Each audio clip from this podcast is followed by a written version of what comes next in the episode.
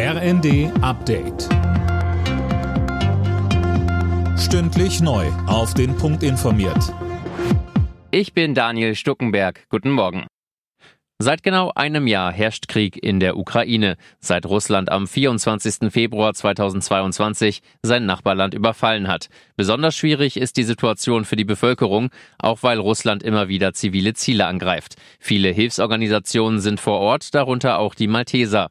Ukraine-Leiterin Lisa Schönmeier sagte uns, man merkt, dass die Nerven immer mehr blank liegen und es an den Menschen zehrt. Auch die Angst davor, jederzeit eingezogen zu werden in den Krieg. Trotzdem ist es unglaublich, wie stark die Menschen trotzdem sind und wie sie durchhalten und weitermachen vor allem und nicht gelähmt sind. Das ist jedes Mal wieder beeindruckend.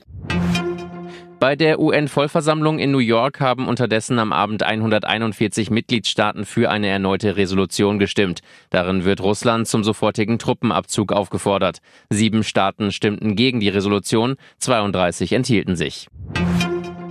Der Tarifstreit im öffentlichen Dienst verschärft sich weiter. Die Gewerkschaften haben in der zweiten Verhandlungsrunde das Angebot der Arbeitgeber abgelehnt. Linda Bachmann berichtet. Der Vorschlag sah vor, die Löhne in diesem Jahr um drei und im kommenden um weitere zwei Prozent zu erhöhen, außerdem Einmalzahlungen.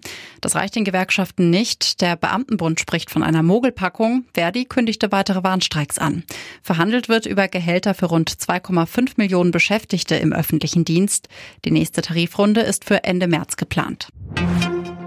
Union Berlin steht zum ersten Mal im Achtelfinale der Fußball-Europa League nach einem 3 zu 1 Sieg gegen Ajax Amsterdam. Auch Bayer Leverkusen war am Abend erfolgreich. Durch ein 5 zu 3 nach Elfmeterschießen gegen die AS Monaco hat auch Bayer es ins Achtelfinale geschafft.